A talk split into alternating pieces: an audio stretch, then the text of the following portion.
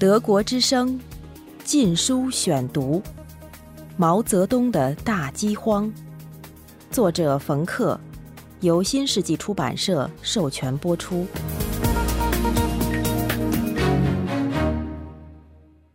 第九节，警讯乍现。在公社化之前，其实就有人饿死。早在一九五八年三月，在一个讨论粮食问题的会议上，就有代表对粮食短缺表示忧虑。当时，农民们被调出农田去兴修水利，有些地方村民倾巢而出，沿路乞讨食物，这是饥荒的迹象。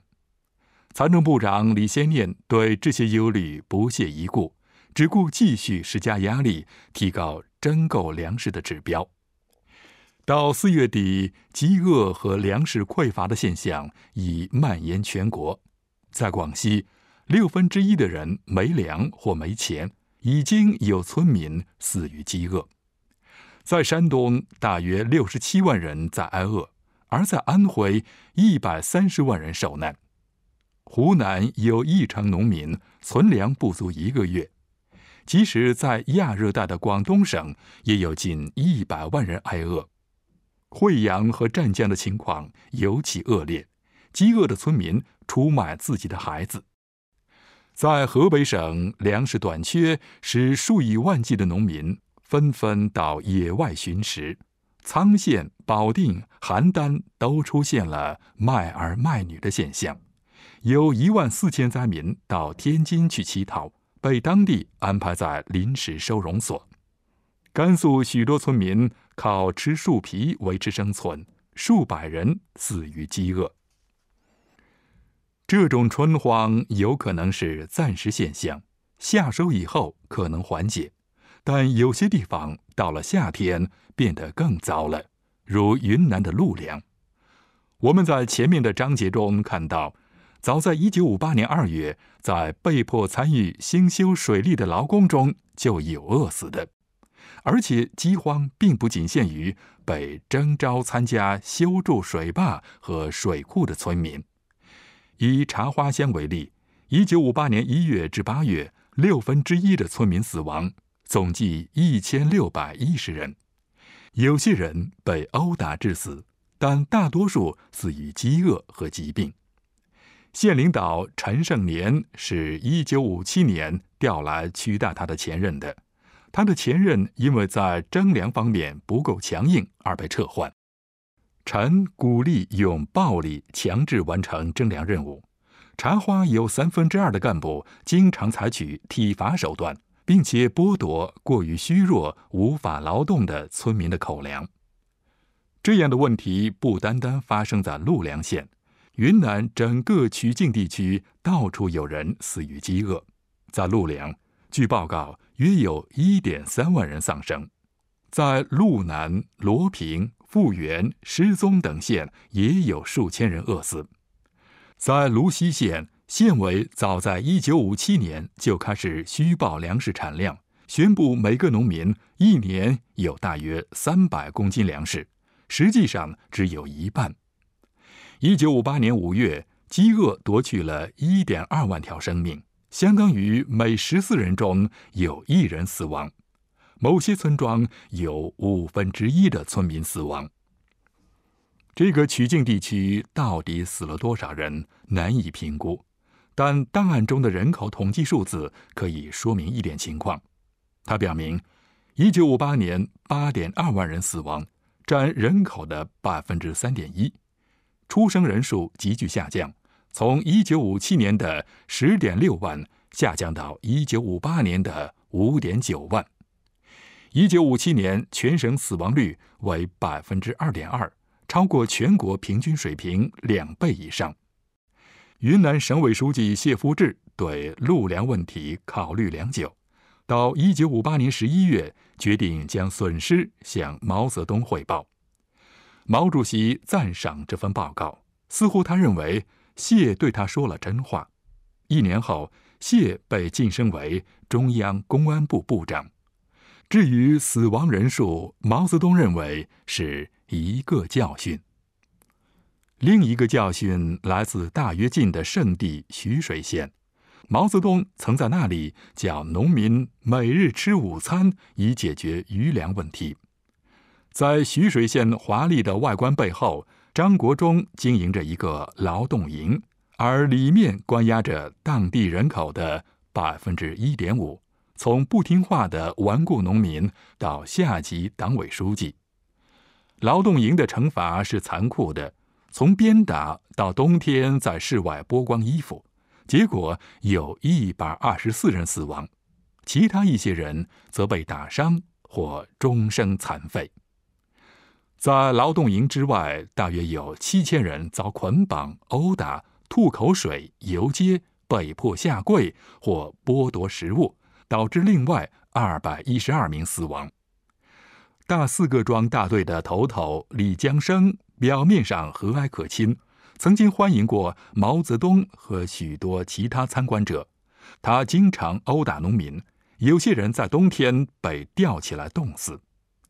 尽管使用种种暴力，作物产量仍远远达不到张国忠向毛泽东吹牛的指标。周恩来一九五八年十二月经过河北时，张找到他，谦虚地承认徐水县的产量每亩仅五百斤。跟他夏天所吹嘘的三万斤相差很大，徐水人民实际上在挨饿。周答应提供帮助。很多这类情况记录在机要室一九五八年十月奉毛的命令而写的一份书面报告中。毛将此件分发给中央其他成员，并加评语：此种情况可能不止一个舍友。但在张国忠失宠后，毛泽东拥抱了徐水县以南八十公里处的安国县作为新的典范。在听取有关农民每人每年生产粮食两千三百公斤的报告后，他设想河北全省的粮食产量将从一九五七年的二百亿斤飙升至一九五九年的一千亿斤。当河北省委第二书记刘子厚告诉毛这些数字可能有些夸大时，主席叫他不要担心，轻松地说：“错误总是难免的嘛。”德国之声《禁书选读》，毛泽东收到了来自全国各地的许多关于。饥饿、疾病和虐待村民的报告，其中有勇敢者寄来的信，有地方干部不请自来的投诉，由警卫或秘书代毛进行的调查。徐水和陆良是两个例子，其他的将在本书其他地方提到。更多的资料藏在北京的中央档案馆，只有党钦点的少数研究人员才能看到。到一九五八年年底，毛也摆出一些姿态来安抚人们对已经露头的广泛的胡作非为现象的忧虑。他在对陆良报告的批示中承认了只注意追求增加产量，对群众生活不够关心。但他认为，有了陆良的教训，全国其他地方就可以奇迹般的增强免疫力。在徐水这个案子中，毛只将他的支持从一个浮夸县转移到另一个浮夸县。正如我们将在第十一章看到的，在一九五八年十一月至一九五九年六月期间，毛没有放慢大跃进的步伐，而是坚定地继续追求乌托邦。大跃进是为了实现共产主义天堂而部署的军事行动。今天少数人的牺牲可以换来明天全体人民的好日子。每场战争都有伤亡，有些时候不可避免会打败仗。猛烈的冲锋可能出现一些悲剧，但运动一定要进行下去。正如外交部长陈毅在一九五八年十一月针对其中一些人间悲剧指出的：“劳动中即使有些伤亡事故。”也不足以阻止我们的前进，这一点代价应该付出，不值得大惊小怪。在战场上，班房里不知牺牲了多少人，现在有点疾病伤亡算不了什么。其他领导人则对饥荒完全不加理会。在四川，在一九五八至一九五九年冬春可怕的饥荒中，激进的领导人李井泉热情鼓吹人民公社，说四川的村民吃的肉比毛泽东还多。体重增加了几公斤，你说公社化好不好呀？吃的胖胖的还不好呀？这个党打了几十年游击，遭遇过国民党五次毁灭性的围剿，经历了一九三五年的长征，在第二次大战中受到日军骚扰，在险恶的内战中遭受大量伤亡，但都幸存了下来。目前的损失不值得大惊小怪。共产主义不可能一蹴而就。一九五八年是一场奇迹，几条战线同时出击，指挥官们认为士兵需要休息一下。一九五九年要进行更加常规的游击战。总而言之，这意味着大跃进的关键决策绝不改变。经济学决定，在一九五九年的最初几个月应继续保持压力。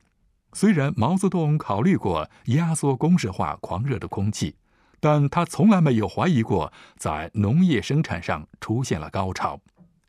在一份送给他的联合报告中，最高经济计划人员李先念、李富春和薄一波确认，在粮食、棉花和油脂方面。